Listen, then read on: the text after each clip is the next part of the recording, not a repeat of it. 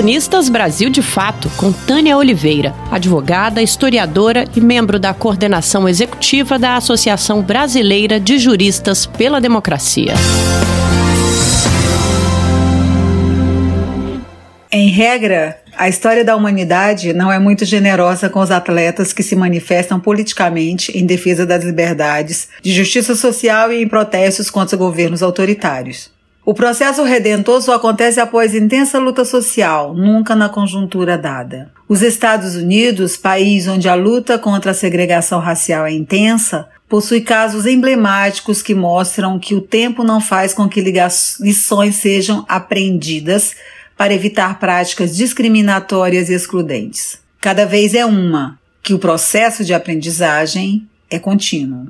No ano de 1968, nas Olimpíadas do México, Tom Smith e John Carlos, atletas negros norte-americanos, respectivamente medalha de ouro e bronze na prova de 200 metros rasos, subiram no pódio olímpico, ergueram os punhos com luvas negras e fizeram a saudação Black Power dos Panteras Negras, em protesto contra o racismo e a injustiça em seu país. Como resultado do seu gesto, Smith e Carlos foram suspensos da condição de atletas do país pelo Comitê Olímpico dos Estados Unidos, acusados de desconsideração aos princípios olímpicos.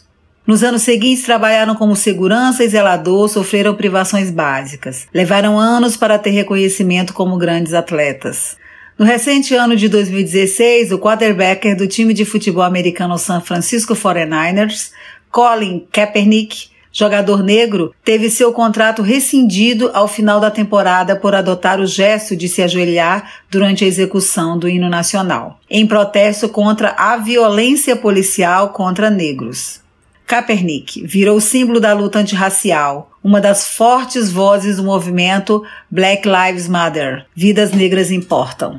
Mas, boicotado pela NFL, a Liga de Futebol Americano até hoje não possui time. No Brasil, o mais conhecido movimento de atletas na política aconteceu na década de 1980, ainda durante a ditadura civil-militar, quando os jogadores do Corinthians, um dos times mais populares do país, resolveram criar um movimento chamado de Democracia Corintiana, liderado por jogadores famosos como Sócrates e Casagrande, que cresceu e se tornou um forte símbolo de luta pela democracia no Brasil. Atletas do clube entraram nas campanhas pelas eleições livres e diretas no país.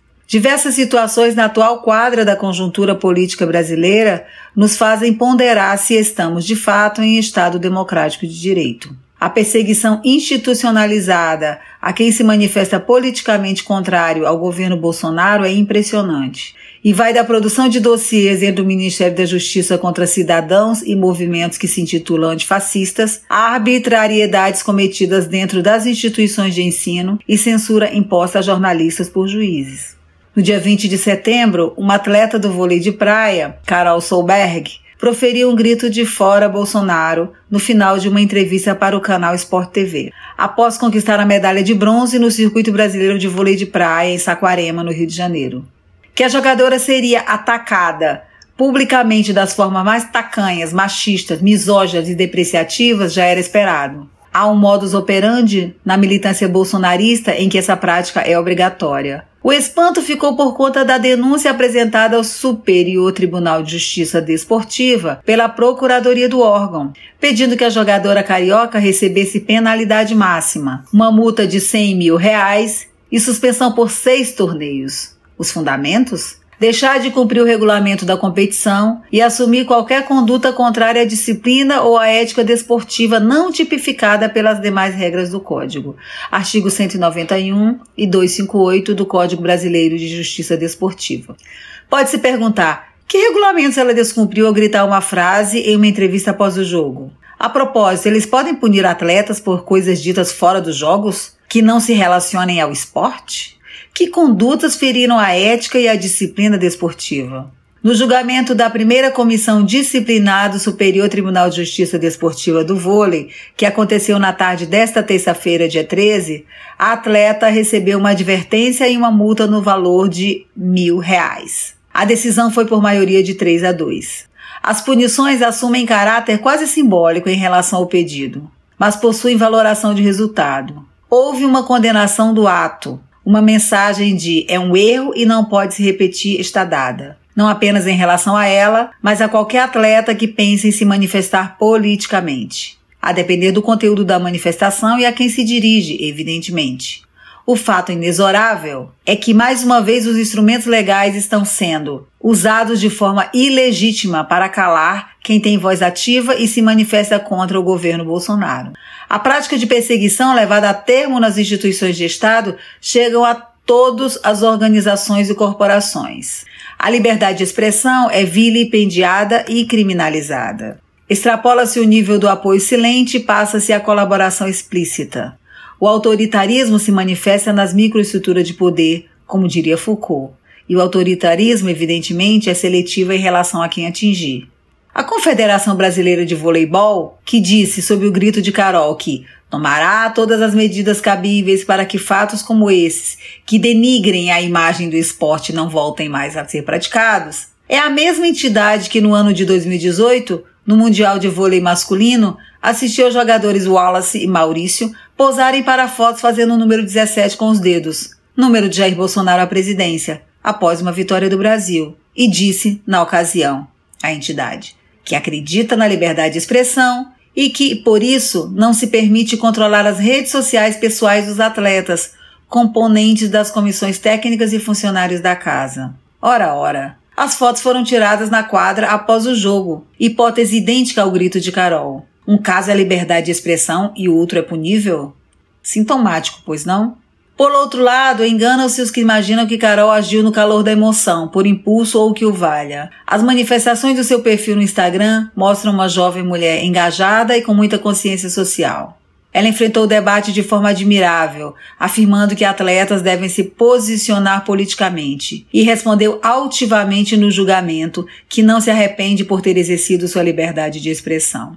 A coragem dessa moça no esporte, uma profissão cuja composição majoritária é de pessoas alienadas, que quando se manifestam têm posições à direita, que se preocupam geralmente apenas com suas carreiras ou se fingem de mortos para lavar as mãos diante do que vive o Brasil, é muito admirável e deve ser saudada, brindada, honrada. Ao recusar a neutralidade de mentirinha, que tenta reduzir atletas a seres autômatos, sem opinião e sem pensamento crítico, sempre dentro das conveniências, ela cria uma demanda por mudança de paradigma.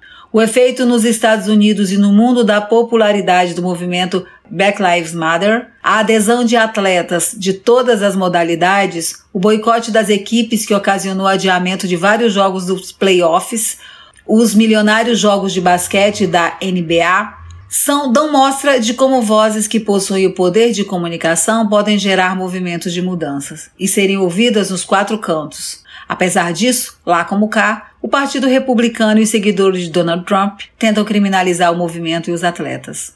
Carol é semente, assim como Tommy Smith, John Carlos, Kaepernick, Sócrates e outros, que emprestam suas vozes em defesa da justiça, da democracia e dos direitos humanos. Sua resiliência é lição para o futuro, Diante do horror dos tempos que vivemos, só a resistência é capaz de resgatar o país. Sementes viram árvores, flores, frutos. O exemplo não se perde, sua voz continua sendo ouvida. E se, para que ela continue praticando sua profissão, seja preciso emprestar-lhes nossa voz, que seja em coro. E se for para gritar, que seja alto. Fora Bolsonaro! Você ouviu a advogada e historiadora Tânia Oliveira, da coordenação executiva da Associação Brasileira de Juristas pela Democracia.